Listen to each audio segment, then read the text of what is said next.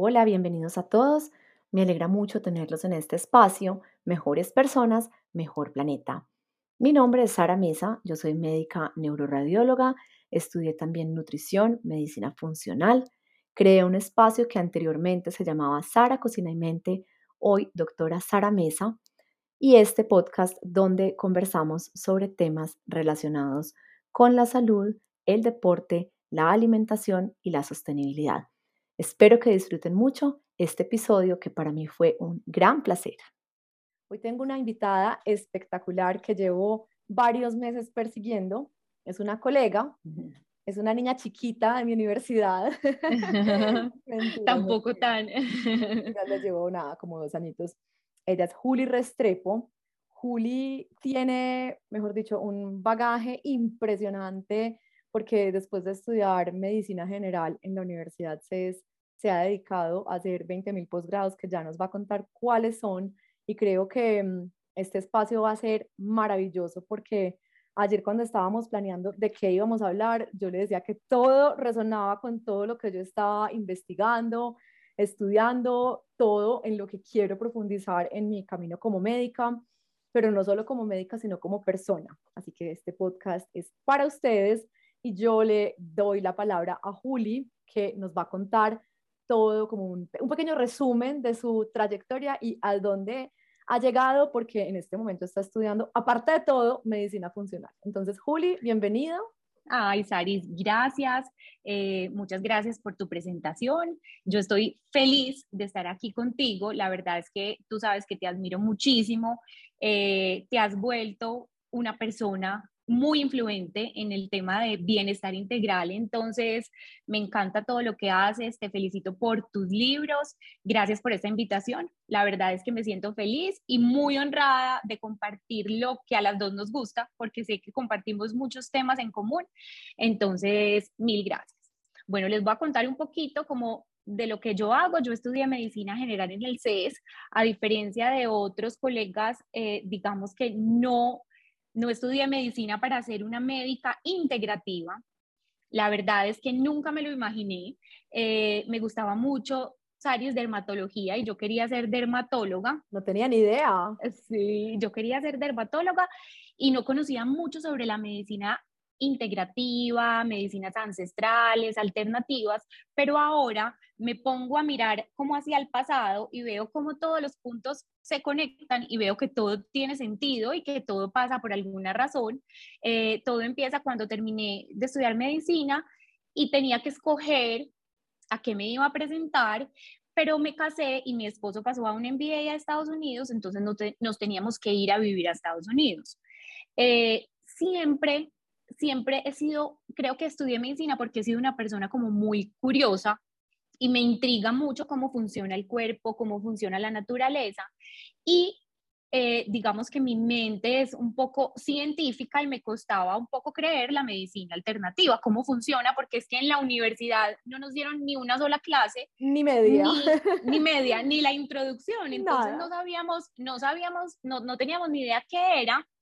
Y, entonces así se despertó como esta duda en mí, ni siquiera era gusto porque no la conocía y tuve dos personas que influenciaron mucho en esa decisión. Entonces eh, decidí hacer una rotación antes de irme a Estados Unidos con eh, Jorge Montoya. ¿Tú conoces a Jorge Montoya? Es uno de los, como de los discípulos de Jorge Carvajal, trabaja con Jorge Carvajal en la casa de Laureles toda la vida. Mm, unas tías me lo recomendaron mucho y logré que me recibiera, irme dos meses a estar con él. Entonces, espectacular, es una persona demasiado interesante, demasiado inteligente, es un señor como con sus gafitas científico, sabe demasiado. Y estos dos meses me empezó a hablar de muchas cosas para mí eh, un poco extrañas del cosmos. de, de, los viajes astrales, del universo, cómo los, cómo los pacientes se aliviaban con medicina sintergética, yo no conocía que era la medicina sintergética y esto me dejó la cabeza como un poquito eh, rayada con el tema de la medicina integrativa y aquí empezó como esta semillita a crear más y más intriga. Entonces ese fue una persona que influenció mucho en mi decisión y la otra fue Manu Gómez, que tú conoces a Manu, que ella sí quería ser médica alternativa desde que nació. Entonces, es una invitada reciente del podcast y también nos contó pues, Ajá. tan lindo, y Manu es súper cercana también. Súper, súper, qué rico. Entonces, eh, entonces como que le preguntaba mucho a Manu, Manu, ven, cuéntame esa medicina que te gusta, cómo es, explícame un poquito. Y así se fue sembrando esa semillita y me fui para Estados Unidos y empecé a buscar cómo estudiar medicina alternativa, porque acá en Colombia no es tan fácil, de pronto en Bogotá es un poquito más fácil y cada vez un poco más común, eh, pero en Estados Unidos eh, hay como más universidades, es mucho más abierto y eh, empecé a estudiar acupuntura para médicos y medicina tradicional china en un instituto que se llama Helms Institute Medicine con la Universidad de Stanford. Entonces, ese fue como mi primer, mi primer cercanía con la medicina alternativa. Me encantó, me fascinó, era también muy, muy, digamos, muy desde la ciencia, basada en la evidencia, con, los, con estudios, entonces esto para mí era importante. Eh, y luego, al mismo tiempo, empecé a ver algunas cosas de Ayurveda. Eh, también en Estados Unidos, eh, en un instituto que se llama New World Ayurveda.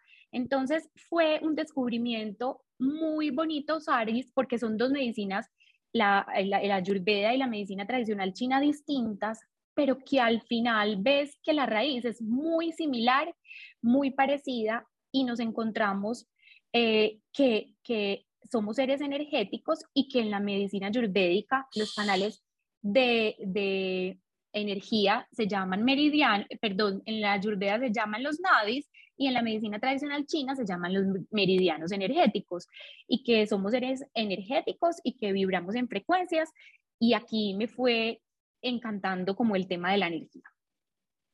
Me parece espectacular ese recorrido porque ayer cuando conversamos tú y yo te dije tal cual, o sea, para mí, pues yo tuve un acercamiento que no fue tan exitoso con las medicinas tradicionales en esa etapa, pues cuando estaba terminando la universidad, pero porque había un barrera, yo creo que del idioma y de lo que en ese momento estaba pasando en China. No sé si tú sabes, pero yo me fui a vivir a China en, uno, en un espacio pues de, de esos semestres espejos de la universidad, pero en una universidad muy tradicional, militar, donde yo llegué creo que al departamento que no era y era supremamente complicado para mí como acercarme a la raíz, a la parte tradicional.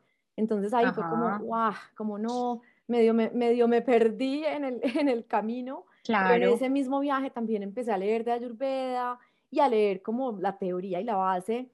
Y desde ese momento se sembró la semillita de entender que para las medicinas tradicionales la energía es, es la vida pero para nuestro, nuestro sistema educativo, hasta donde nos tocó a ti y a mí, espero que evolucione cada vez más, jamás nos hablaron de eso. O sea, ahorita llegaremos a la mitocondria, pero lo único que, que nos decían de energía era ATP, consume energía, entra y sale, chao, ¿cierto? Tal Por eso cuando me dijiste ayer, o sea, yo tal cual investigando y volviendo como a, esos, a esas raíces, pues no importa el nombre que le pongamos o la, o la medicina tradicional que miremos, todas sí llegan a ese mismo fondo y a esa misma raíz de un ser energético y una energía pues que fluye a través de nosotros y que nos conecta. Y tú me hablaste de una cosa súper bonita que, que te dije, bueno, empecemos por ahí, Juli, mañana, que es la matriz de la naturaleza. Aja. Sí, Saris, mira, eh, cada vez se nos desmaterializa más el cuerpo y no es, no es, pues o sea, está demostrado por la física cuántica, por muchos estudios que somos seres energéticos en un 99.999% y que nuestra materia representa menos del 1% y generamos ondas electromagnéticas todo el tiempo, todos los seres vivos generamos una irradiación en la, en la atmósfera de energía, ¿cierto? Entonces nosotros nos comunicamos por ese, digamos, por ese campo energético, solo que nunca nos, nos han enseñado, pero es cuando tú sientes y conoces a alguien, acabas de conocer a alguien y te da como una buena energía y una sensación de que, de que la conocías. Y lo mismo pasa cuando conoces a otra persona y dices, no, no me gusta, no, no entiendo. Y es por eso, porque nos estamos comunicando con los seres vivos por medio de ese campo electromagnético. Entonces, si nos devolvemos como a la ciencia y, y, nos preguntamos de qué están hechos los tejidos, entonces los tejidos están hechos de células.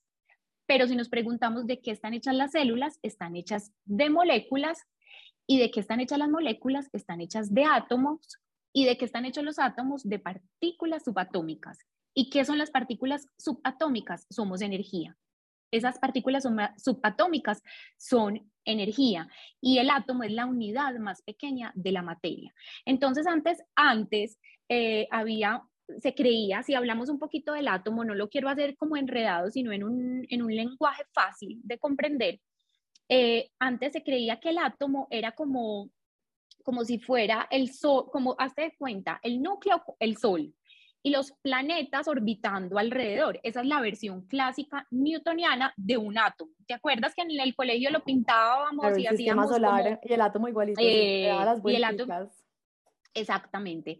Eh, lo que pasa con la física cuántica es que se demostró que el átomo, digamos que lo, el núcleo, eh, los electrones no giran tan organizado alrededor, sino que giran muy desorganizado y son millones de electrones que, que chocan y cohesionan entre sí y esa, digamos que esa es la materia. Entonces, si tú lo ves en una escala mucho, mucho, mucho más, más, digamos, más grande, donde el átomo sería una manzana y, y, y, los electrones serían unos cristalitos de sal, que eso en muchos libros de energía lo explican de esa manera. Entre los cristales de sal y el átomo hay tres kilómetros de distancia. Entonces es espacio vacío. Entonces somos energía y nos vemos y nos vemos como materia, pero en realidad somos energía y la energía, ¿qué pasa? La energía organiza la materia. Eh, sí, sí, sí me hago entender.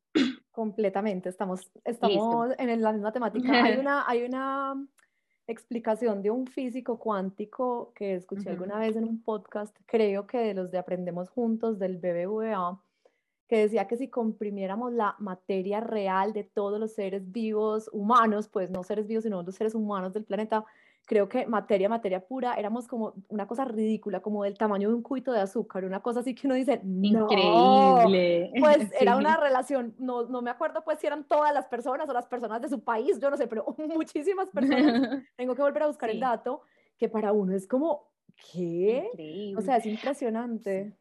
Mira que en el, en el libro de Milagro Antiestrés de Carlos Jaramillo, él dio una explicación que a mí me hizo entenderlo muy bien, como para poder entender que somos energía, y es que cuando tú ves una hélice de un avión moviéndose circularmente, tú ves un disco entero, ¿cierto? Pero cuando se para esa hélice, tú ves las astas solitas. Es lo mismo, como somos electrones en movimiento, tú ves algo entero y ves materia, pero si paráramos todos esos electrones, eso sería lleno de espacio vacío. Entonces, eh, entonces la medicina tradicional china con su acupuntura, el ayurveda con sus chakras, eh, son formas de equilibrar ese flujo energético y de, y de estar como en una homeostasis energética. Y hay otra cosa que me parece bacanísima, que no sé si tú lo has, no, has visto un video, que es cómo, cómo la energía organiza la materia. Y es, son experimentos que hacen cómo el sonido eh, dibuja ciertos patrones específicos. Entonces ponen una placa de metal y le, y le ponen, por ejemplo, arena y empiezan a, a prenderle energía con determinados hertz y a medida que la energía es como más alta, más, eh, más complejo es el dibujo y se van formando unos patrones como hazte de cuenta, como unas mandalas y unos dibuja, dibujos geométricos. Entonces mira que eso es una forma también de entenderlo. O sea, la energía eh, organiza la materia.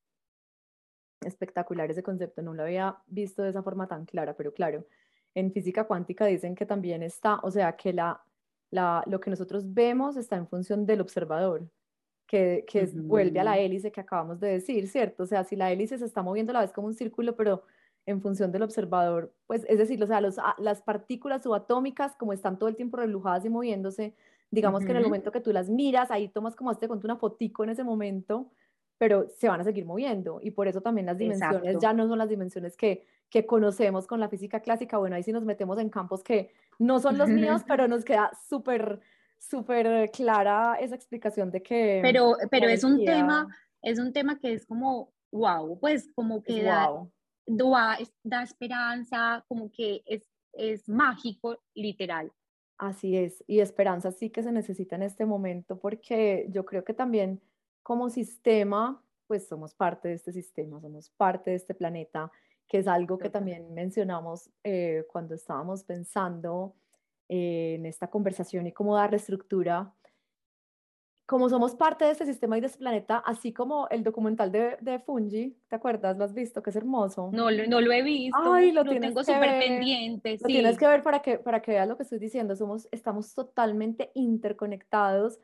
O sea, o, la misma historia pues del aleteo de la mariposa en Japón, o sea, estamos completamente conectados con todos los seres que habitan este planeta y, los, y las personas que, que nos hemos detenido como a sentirlo y oírlo, pues sabemos que este planeta está necesitando obviamente un cambio de vibración, porque entre todos, y pues como dice Piti, como dicen muchas personas, entre todos podríamos cambiar como esa frecuencia y, y, y de verdad digamos, dirigir este, este crecimiento de la humanidad hacia otro rumbo diferente porque, porque hemos, hemos caminado caminos difíciles, creo yo, como especie y como planeta.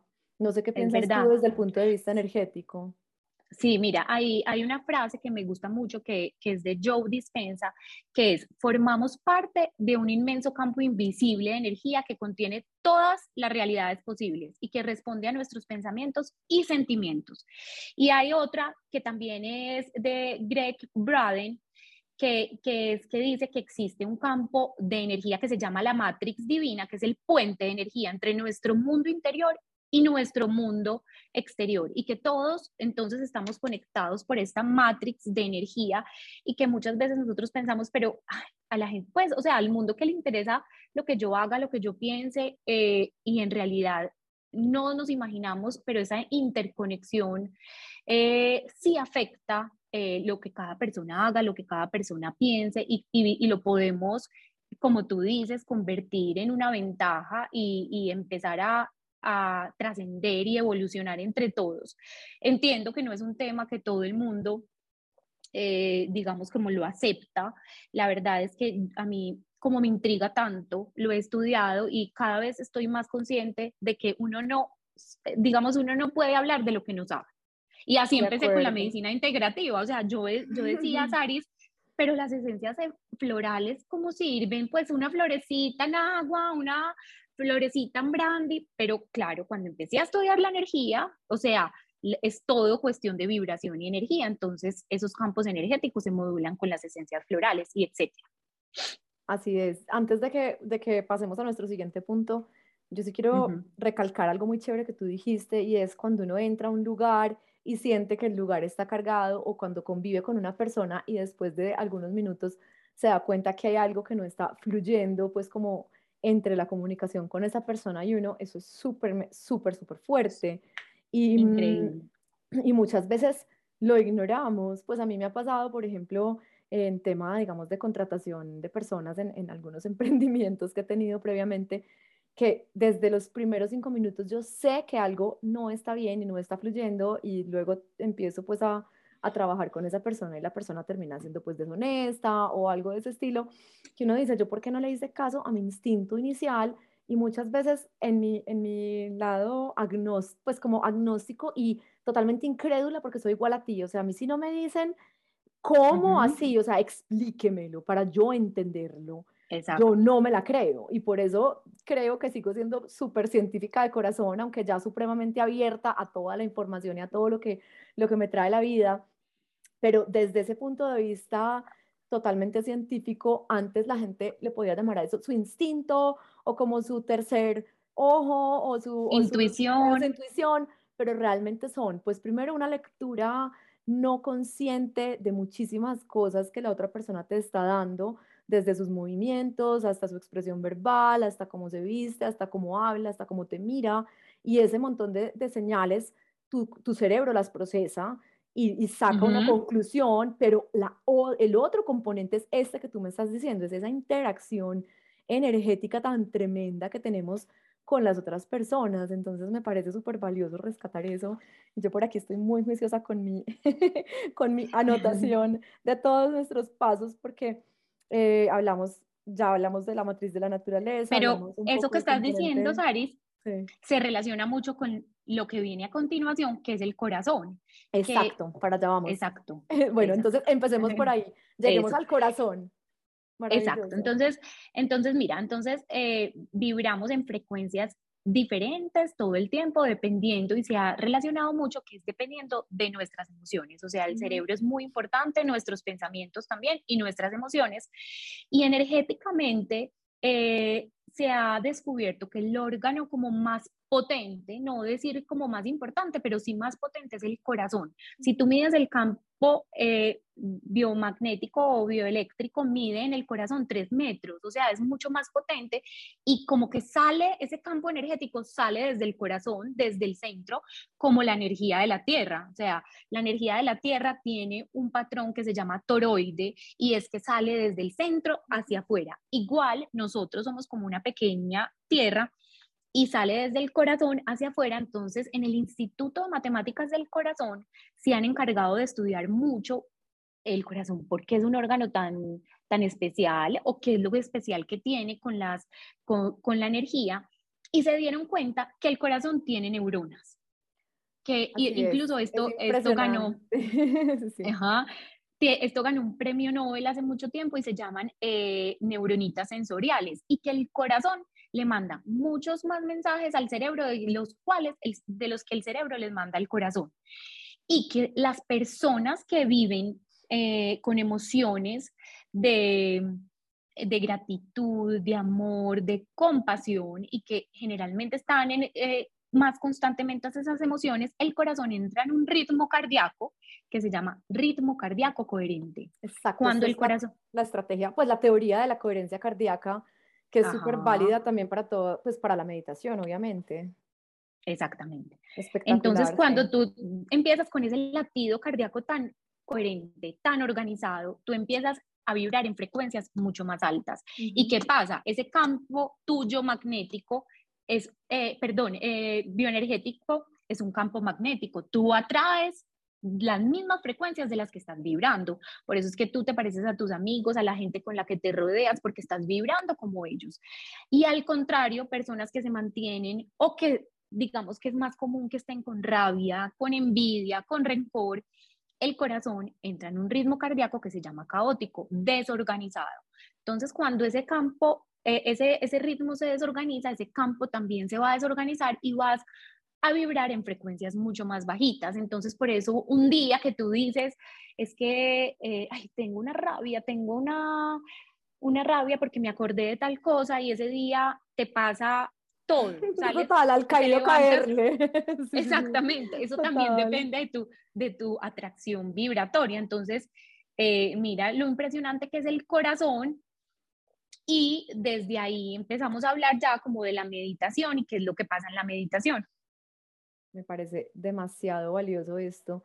También desde el punto de vista, pues totalmente medicina, entre comillas, tradicional, tú sabes que la variabilidad del ritmo cardíaco, pues tú ya sabes porque estás estudiando medicina funcional, pero también es súper importante para que las personas no se asusten porque acabamos de mencionar que es un ritmo cardíaco coherente, pero también es muy importante que el corazón responda, o sea, en cuanto a la frecuencia cardíaca, no solamente a los campos energéticos, sino que la frecuencia cardíaca tenga cierta variabilidad que eso no nos enseñaron cuando éramos chiquitas en, la universidad, que yo me acuerdo que yo decía, tengo una arritmia, porque yo respiraba y mi corazón cambiaba la frecuencia cardíaca, entonces no se asusten, esto es antes salud, o sea, es un corazón que sabe responder a los diferentes cambios que hay en el organismo. Cuando un corazón no responde en su frecuencia, de nuevo, no estoy hablando de la energía, sino en la frecuencia, no se asusten, al contrario, él sí debe tener una variabilidad en la frecuencia cardíaca. Ahí les dejo ese datico nerd para que no se no digan, "Ay, no, mi corazón está tieso", pues, o sea, no. bueno, maravilloso. Entonces, vamos a la vamos al cerebro. Listo. Vamos entonces al cerebro. Entonces, el cerebro y el corazón se comunican todo el tiempo y nosotros tenemos eh, ondas cerebrales, ¿cierto? O sea, ¿qué pasa? Nuestro cerebro funciona con determinada frecuencia eh, y determinadas ondas. Si nosotros estamos alerta, estamos concentrados, digamos que esas ondas por segundo empiezan a ser más frecuentes, empiezan a ser más corticas. Entonces, cuando uno está eh, alerta, estudiando, despierto, esas ondas se llaman ondas betas. Y ese y el electroencefalograma me puede verificar que nuestro cerebro cambia de ondas dependiendo de nuestras actividades. Paréntesis, para, eh, las, para las personas no médicas, electroencefalogramas son unos electrodos, como unos sensores chiquiticos que nos ponen en la cabeza, al igual que el que nos ponen en el corazón, y mide exactamente lo que está diciendo Julia, está mostrándonos las ondas de esos impulsos eléctricos que están ocurriendo en nuestros diferentes órganos. Cierro paréntesis. Exacto, perfecto. Y cuando nosotros estamos relajados, estamos en una meditación liviana, estamos creativos, estamos dibujando, eh, entramos en unas ondas que van después de las ondas beta, que se llaman las, las ondas alfa, que son menos frecuentes por segundo, entonces se van espaciando, ¿cierto? Y cuando empezamos una relajación mucho más profunda, como un sueño superficial, eh, entramos en unas, ondas que se llaman teta, ¿cierto? Y son mucho menos frecuentes. Y, tú, si tú te sigues relajando y entras en un sueño profundo, llegas y entras a las ondas delta. ¿Qué pasa, Saris? Y hay algo que no, yo como que me intriga mucho y no lo he podido entender bien, pero existen unas ondas eh, que se llaman ondas gamma. Y han estudiado, por ejemplo, los monjes tibetanos que entran en estados de eh, profundos de meditación y como de trance y ellos entran en estas ondas gamma. Y estas ondas gamma no es que sean las más lentas de todas, digamos, debajo de las deltas, sino que están por encima de las beta. Son mucho más rápido y más frecuentes por segundo. Entonces son unas ondas que, pues, que no sé si nosotros eh, fácilmente entramos en esas ondas. Yo creo que no. ¿Sabes qué se me está ocurriendo? Pues no tengo ni idea, voy a decir una sandez, puede que algún neurocientífico me diga bestia, pero lo voy a decir.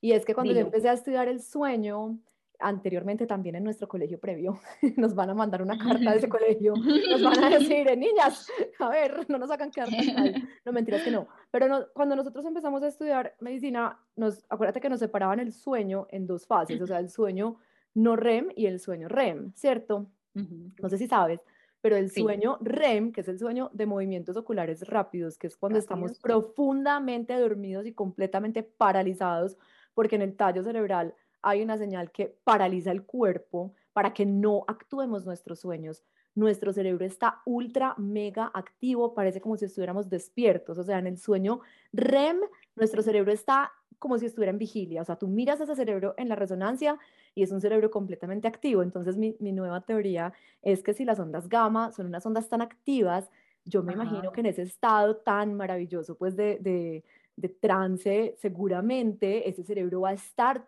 demasiado activo en otro tipo de conexiones, porque mira que en el sueño REM, no solamente tú en el sueño no REM, es decir, en el sueño que no sueñas, que, que ya se sabe que sí sueñas un poquito, pero digamos en el sueño que no es de movimientos oculares rápidos, tú estás almacenando memorias, pero tú en el sueño REM estás como depurando, o sea, tú estás como eh, haciendo una cosa súper linda con las emociones, porque tú tomas, digamos que tuviste una experiencia horrible en el día, ¿cierto? No sé, eh, que te quebró algo, no, pues una experiencia en que puede ser traumática, y lo que tú haces en el sueño REM es modular la emoción ante eso que te pasó para no reaccionar psicóticamente la próxima vez que te pase. Entonces, mi, mi nueva teoría wow. es que, wow, o sea, si una onda gamma... Tiene todo el sentido, total. Está, porque los, lo que hacen ellos y su, y su digamos, su, me imagino que su, su, su, manera, pues, como más evolucionada de existir es tener ese control emocional más avanzado. Entonces, no sé si tenga que ver algo con la modulación de sus emociones o no sé, bueno, el que sea. Nos queda, me queda de tarea. Me escribe, pero... me escribe, pero regio. Entonces, vamos en ondas gamma, que es un trance profundo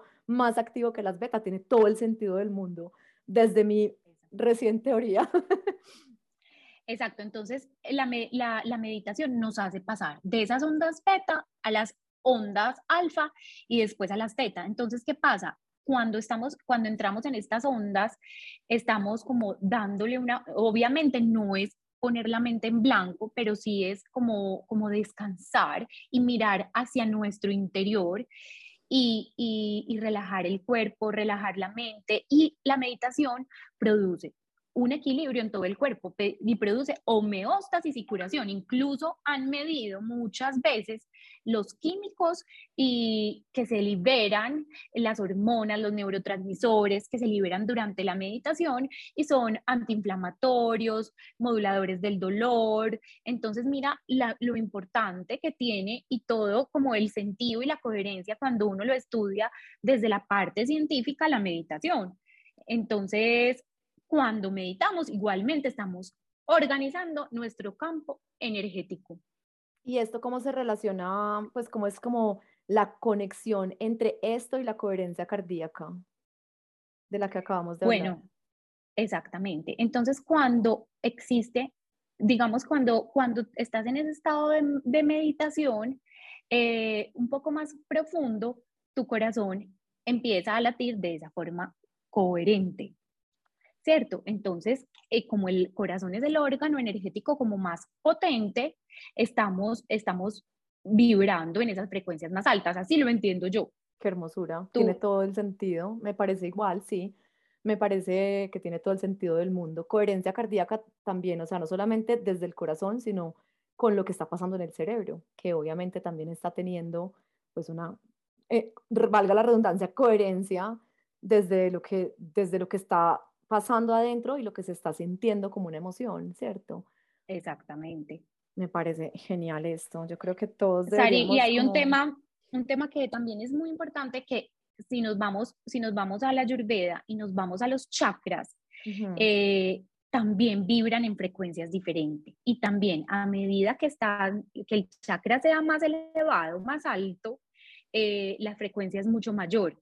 Entonces, las ondas también son más rápidas. Eh, los chakras, el primero, el segundo chakra, vibran en frecuencias mucho más lentas. y, ¿Y qué pasa? Y si nos devolvemos un poquito a nuestra medicina occidental, los chakras son nuestras glándulas endocrinas. Entonces, mira que hasta con la medicina occidental, que también es, digamos, tan valiosa, no tiene como coherencia total. Entonces, cada chakra tiene una glándula eh, endocrina referente. Entonces, por ejemplo, el primer chakra es la glándula suprarrenal, el segundo son las, los ovarios y los testículos, el tercero el páncreas y así el cuarto la tiroides, etc.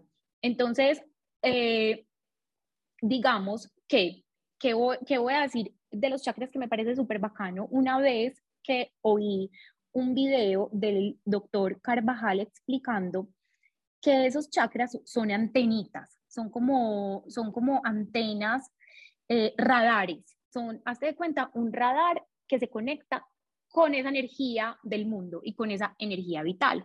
y, esas, y ese radar o ese, o ese vórtice de energía muchas veces se puede desequilibrar y se manifiesta en la materia. Como decíamos, la energía organiza la materia. Entonces, ¿qué pasa? Él ponía un ejemplo que se me quedó marcado y es eh, las monjas tienen de pronto un bloqueito en el segundo chakra, que es el chakra Claro, y nos enseñaron desde siempre que la que no pare hijos, pare miomas, ¿te acuerdas? Eso te iba a decir. Eso, eso es impresionante. Entonces, como tienen un bloqueo en ese chakra, se manifiesta en la materia con miomatosis, miomas uterinos, sangrados, y al revés, las, las mujeres muy promiscuas que tienen, que tienen eh, digamos, este chakra supremamente activo se materializa en cáncer de cervix, papiloma humano, cáncer de cervix. Entonces, aquí es, ese es un súper claro ejemplo, ejemplo cómo la energía puede organizar la materia. Entonces, si esto pasa eh, entonces, digamos que si esto se relaciona, imagínense las enfermedades, cómo no van a estar relacionadas con nuestro equilibrio energético. Así es. Y Julia acaba pues de ahorita mencionar para los no médicos glándulas endocrinas. Lo que pasa en estos pequeños em, pues lugares relacionados con los chakras, pero realmente son unas glándulas que son una, un órgano chiquito lo que pasa es que producen unas moléculas que las personas normalmente conocen como hormonas, es lo que nos miden en muchísimos exámenes de sangre, y las hormonas lo que son es como mensajeros que van dando señales en el cuerpo. Entonces también tiene todo el sentido del mundo que si hay en una zona del cuerpo un desbalance energético, pues que estos mensajeritos no se estén mandando bien o se estén mandando más de la cuenta y por eso tendemos pues a, a tener estas dolencias que se reflejan en todo el organismo, no solamente en esa zona, porque por ejemplo, si tú tienes un problema de la tiroides, pues no es que en el cuello vayas a tener una, una situación, sino que como son hormonas y van por la sangre, entonces todo nuestro cuerpo también entra en un desbalance, que eso me parece importante, pues como aclararlo. No solamente, pues, y es muy lindo cómo se empiezan a alinear todos los conceptos. Antes de que, de que saltemos como, o vamos a, Vamos a mencionar los ejemplos chéveres de los estudios misteriosos. Sí, hablamos de ellos. Sí, me encanta. porque como ya les, ya les hemos pintado a, a, las personas que están escuchando, un sistema energético, un montón de glándulas, em, un montón de mensajeros que van por el cuerpo, pero esto cómo viaja, cómo es, pues en el cuerpo, digamos, físico que Julio y yo aprendimos, pues viajan por la sangre, ¿no? O sea, hay algunos órganos, hay algunas glándulas que secretan unos mensajeros que van por la sangre, pero en las medicinas tradicionales, como Julia ahorita nos contó, pues ya hablamos de los chakras que son como los centros, pero hay otros ríos. Entonces Juli nos va a contar cómo son estos ríos, cómo se llaman eh, y cómo sabemos que sí existen para los incrédulos. Listo.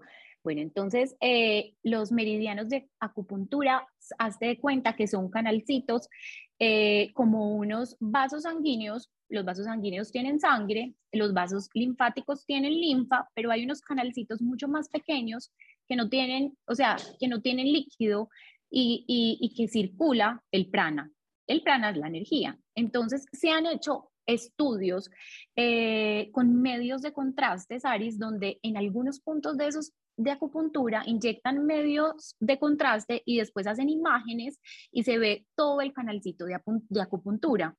Entonces, se ha relacionado que las personas que tengan un desequilibrio, una enfermedad, hazte de cuenta que el canal eh, energético o ese meridiano es como un río en el cual hay un bloqueo energético, como un bloqueo, hazte de cuenta, unas piedras bloqueando ese flujo energético.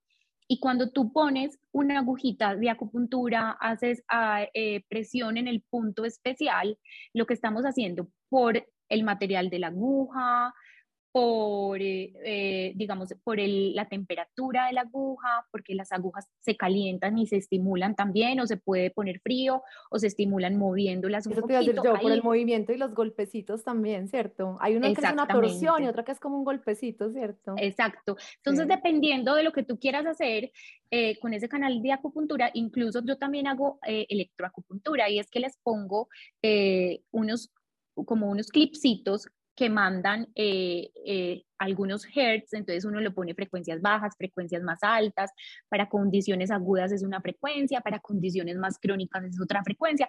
Tú lo conectas eh, el polo positivo y el polo negativo y haces como un circuito. Entonces, lo que haces es que estás desbloqueando energéticamente ese canal. Espectacular, igual que el chikun, pero más, más enfocado. Exactamente. Y, desde un punto, puede ser desde un punto muy distante. Por ejemplo, el, intestino grueso 4 que queda entre el dedo gordo y el otro, que es un punto tan común para los dolores de cabeza que antes a uno las mamás les decía, tienes dolor de cabeza, estrípate así duro que te duela. Y siempre me funcionaba, impresionante. Claro. Entonces, literalmente ese canal empieza en la mano, pero ese canal de intestino grueso pasa por la boca, sube y pasa por la cabeza. Entonces, mira que tiene todo el sentido como despejar ese canal de energía. Espectacular, tiene todo el sentido del mundo. Es muy lindo. Pues para los que nunca estamos hablándoles literalmente en mandarín, acupuntura, busquen una imagen o yo ahorita busco cualquier imagen donde el muñequito, pues o la persona tiene un montón de rayitas que se comunican desde la mano y por diferentes partes. Esos son los meridianos em, que Juli les está explicando. Yo ahorita hago como una... Y ah, busquen un video que diga anestesia con acupuntura. Eso es impresionante. Cómo en la China dan anestesia por medio de agujas y de movimientos rápidos de las agujas. Es muy bacano. Así es. yo, estaba leyendo un estudio hace poquito de acupuntura donde también lo están relacionando directamente con el tejido conectivo. Y el tejido conectivo es como el envoltorio eh, alrededor de todos nuestros músculos y nuestras vísceras eh, y es muy lindo porque eso sí está completamente comunicado, entonces se están tratando pues de, como haciendo una, una imagen muy, muy, muy zoom de la puntica de la aguja y como al enterrar la agujita hay como una torsión, sobre todo cuando la mueven o le pegan golpecitos de esas zonas del tejido conectivo y se propaga pues la señal a través del tejido conectivo. O sea, Espectacular. sí, súper lindo. Y sabes, sabes que también me ha pasado a mí cuando estoy haciendo terapia neural, que es inyectar ya vamos para allá. Cuéntanos eso. con, una, con una agujita que a mí, eso me ha impactado. Con una agujita muy delgadita se inyecta un poquitico de anestesia eh, en algunos puntos de la cabeza. Yo hago mucho terapia neural para dolores de cabeza. Se, se pinta la rayita, o sea, la, la procaína entra y sigue un patrón de rayita, o sea, como pintándose el meridiano. Una vez uno de los profesores de terapia neural nos dijo que será como el canal energético y cómo se traza el canal energético al inyectar la procaína. Me parece lo más lindo, me tienes que enseñar, o sea, yo voy a ir a, claro, aprender de, voy a hacer una, voy a pedir una rotación con Juli. Juli, ¿estás libre de una de la mañana a cinco de la mañana? yo haría eso con todas. No, qué delicia. Rotación. Total. Bueno, ya que llegamos a la terapia neural, ¿nos explicas un poquito más cómo funciona? Listo. Y la terapia neural también es, también es una, digamos, una medicina integral, integrativa, es más que todo no, no solo una medicina, sino es como una herramienta. Eh, fue creada en Alemania hace muchos, muchos años por dos hermanos que se llaman los hermanos Hunicke. Los hermanos Hunicke le estaban aplicando un medicamento a su hermana que sufría de, artritis reumatoidea para el reumatismo, le aplicaron un medicamento, pero para que no le doliera la inyección, le adicionaron un poco de anestésico local. Desde que le pusieron esa inyección para el reumatismo, se dieron cuenta que su hermana había dejado de sufrir de migrañas, que era otro, otra cosa que ella tenía, pero que no era con ese propósito desde que le pusieron esa inyección. Entonces fue tres años después que ellos expusieron como este caso de la terapia neural y así creció, eh, digamos, como esta herramienta y, con, y también, y si tú ves, también es energético, porque lo que pasa es que la, los anestésicos locales, sobre todo la procaína, se, se, aplican, pues digamos, para anestesiar, pero en la terapia neural, yo me devuelvo un poquito para aquellos que no tienen ni idea qué es, es aplicar es aplicar un poquito de, de, procaína en unos sitios importantes del cuerpo que no tienen que estar en el área del dolor, pueden estar en áreas distantes, ejemplo, una cicatriz, eh, algún punto que por, tu, que por tu historia clínica creas que es un punto de bloqueo energético. Porque, ¿qué pasa? Cuando las células están enfermas o con cicatrices, hay, hay como eh, el potencial, la energía de esa célula, el potencial de, membrana eh, está alterado. Entonces se demostró que con esos anestésicos, cuando tú los inyectas, haces como un reseteo, como apagar una luz y volverla a prender energéticamente. Entonces es apagar un break y volverlo a prender. Eh, entonces es una es una herramienta muy valiosa, también energética, y que, y que se usa para muchas cosas, para dolores de cabeza, para espasmos musculares, incluso eh, para dolores crónicos, dolores neuropáticos, y es resetear energéticamente ese voltaje de la célula. Así que se puede hacer en cualquier parte del cuerpo se puede hacer en cualquier parte del cuerpo. Hay partes más profundas. Por ejemplo, eh, que tienen que ser personas mucho más expertas, pero acá hay un ganglio que se llama el gáser y en, la cara, como en la mandíbula por dentro, hay otro que se llama el esfenopalatino, que, queda, que queda en la frente y cuando tú, con agujas más largas, cuando tú llegas a esos ganglios y les inyectas procaína, como que lo reseteas. Es muy parecido a un bloqueo. Eh, yo trabajé muchos años con, en neuromédica eh, tratando migrañas crónicas y ellos hacen un bloqueo, pero les eh, igual, pero con esteroides, con un montón de medicamentos. Y este es solamente con procaína y con un poquito de procaína. Y la terapia neural tiene, tiene una, una cosa muy particular y es que no me acuerdo exactamente el nombre de la respuesta, pero una persona puede tener efecto curativo con, con una terapia neural, solamente que encontrar esa área interferente del cuerpo es muy difícil. Espectacular, me parece impresionante. Yo creo que se abren tantas posibilidades pues para tratar nuestro cuerpo cuando empezamos a entender la energía, porque como están tan relacionados el uno con el otro.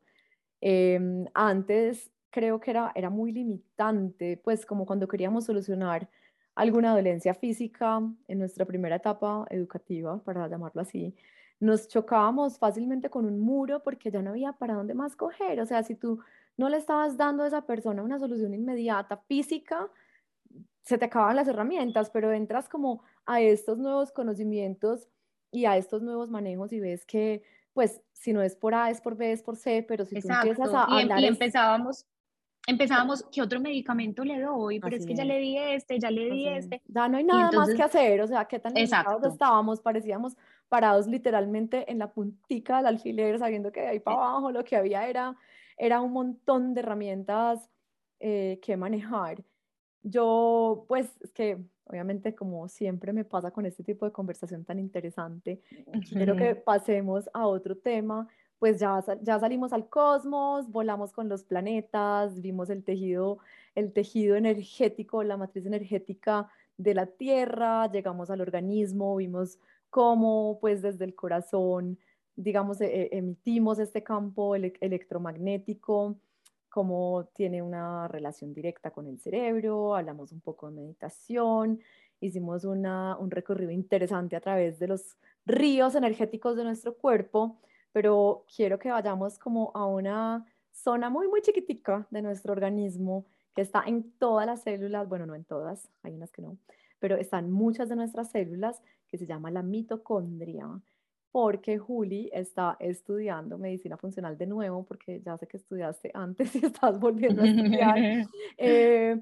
porque cuando yo hice el diplomado de medicina funcional también dije, wow, o sea, esto es súper interesante, no es solamente... Es que eso es lo que pasa, cada vez que haces algo te das cuenta que en realidad no sabes nada y, y, te quedan como más intrigas, entonces quieres seguir.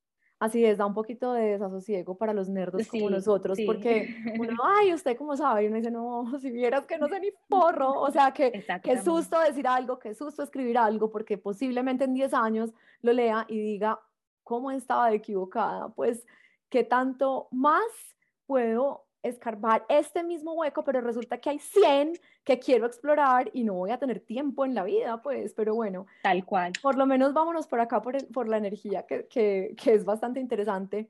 Llegamos y aterrizamos en la mitocondria, que es una organela celular que se cree también que fue pues una bacteria que la célula se comió y produce la energía también. Y Juli nos va a contar Eso también, Eso, es, eso, es, eso también parece increíble, porque es una teoría que o sea, nosotros tenemos en las células una organela que se llama mitocondria, que es la encargada de producir la energía. Háganse de cuenta como el motor a donde tú le echas gasolina, la gasolina es eh, el oxígeno, las, los carbohidratos, las proteínas y las grasas. Y entran a este motor y se transforman y se, digamos que se queman como se quema la gasolina y la gasolina se transforma en energía. Es lo mismo. Pero este es un tema que me pareció impresionante cuando, pues al estudiarlo, porque la mitocondria tiene un ADN diferente al ADN del núcleo. El núcleo tiene un ADN y la mitocondria tiene otro totalmente diferente. Entonces hay varias teorías que nosotros los humanos, cómo llegamos a tener mitocondrias y parece que la mitocondria, esa es una teoría que es la de la endo, endomiosis, endo, ¿cómo es que se llama? Endosimbiosis. Esa es la teoría de la endosimbiosis y es que una célula eh, con núcleo digamos como que alojó una célula sin núcleo, una célula de bacteria, y que era una célula bacteriana que tiene el ADN diferente, circular, y como que las dos aprovecharon y una le daba alimento y la otra le daba energía. Entonces, esa es una teoría, pero investiga, estudiando este tema, hay otra teoría que es más acertada que se llama la EVA mitocondrial. ¿Esa la has escuchado, Saris? No, qué bueno que me Esa, yo tampoco la, no, tampoco la sabía. Parece que es como más acertada. Y resulta que es, eh, todos venimos de una mujer africana que se llama, que le la pusieron la EVA mitocondrial y a ella en la mitocondria le mutó el ADN. Y de ahí salen todos los seres humanos de la EVA mitocondrial y que por eso tenemos la mitocondria. O sea que por eso el ADN mitocondrial lo transmite la mamá, ¿sabían? Exactamente, entonces por eso el ADN mitocondrial viene del, solo de las mujeres. Entonces, entonces, ¿por qué estamos hablando, Sharon y yo, de la mitocondria? Es porque no nos ya, Exacto, porque sí, porque nos podemos poner acá a filosofar mucho tampoco. la conversación de la mitocondria filosófica continuará con un vino, Juliana y Sara, en privado, ahora para el público.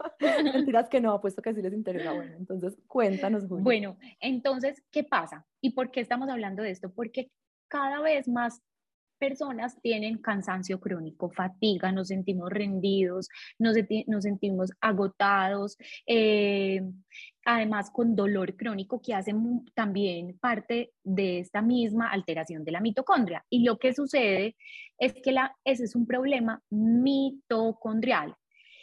Y resulta que la mitocondria es una organela tan mágica que tiene resiliencia. ¿Y qué es esa resiliencia? La mitocondria es capaz de cuando tiene una partecita mala, partirse. Y eso se llama fisión. Eh, tiene, es capaz además de adherirse a otras mitocondrias y multiplicarse y volverse una supermitocondria. Y eso se llama fusión. Entonces, y, y, se puede, y puede aumentar mucho más la producción de energía. Entonces, hay personas, si tú tienes dos personas con anemia, tú puedes tener un paciente con anemia que te diga, yo estoy muerto, yo no siento eh, nada de energía, yo no me quiero parar de la cama. Y puedes tener un paciente también con el hierro en el piso, con una anemia severa y que te diga, yo tengo anemia, es en serio, pero si yo soy súper activa y los he tenido. ¿Qué es la diferencia entre estos dos pacientes? La resiliencia mitocondrial, que unas mitocondrias son capaces de producir y producir más energía, adaptarse a esas situaciones estresantes, adaptarse a esa disminución de hormonas, etcétera, y otras mitocondrias no. Y se ha descubierto que la energía de una persona es directamente proporcional a la salud y a la, y a la capacidad de responder ese cuerpo frente a las enfermedades. Entonces, personas que sufren de enfermedades eh, un poco más graves, pero tienen una buena capacidad y una buena respuesta mitocondrial, salen adelante mucho más fácil que las personas que no.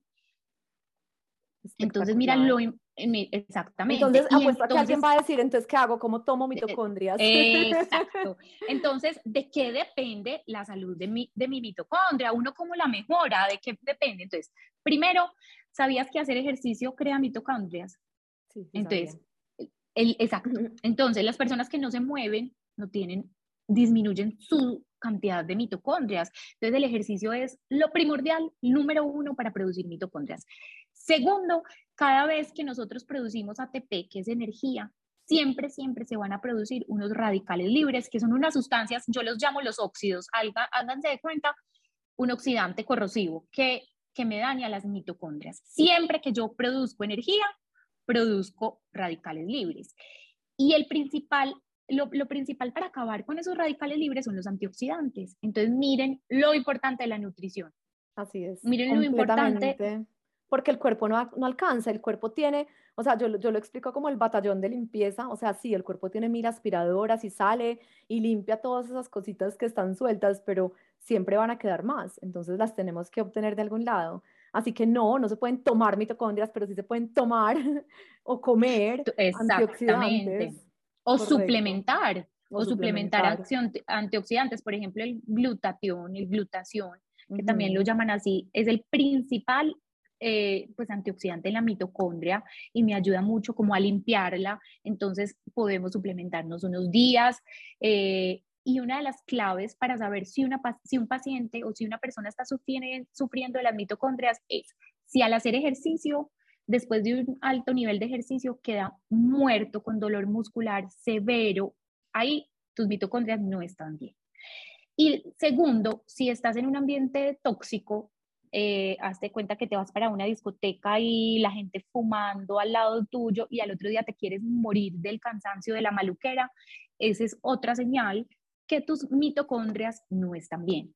Entonces tenemos señales que nos dicen que nuestras mitocondrias no están bien y la principal es la fatiga y tenemos cosas por hacer cosas muy Ejercicio, importantes suplementar, buena alimentación y me supongo que también todos los otros de siempre del bienestar, ¿no? De siempre, pero el, uno muy importante es el ritmo, un adecuado ritmo circadiano. Perfecto. Porque va demasiado con la formación de mitocondrias. Si una persona trabaja toda la noche no está formando bien mitocondrias, entonces esa también es una súper importante. Así es. El sueño vuelve a ser más o menos una de las herramientas de sanación más potentes que tiene nuestro cuerpo, si no la más.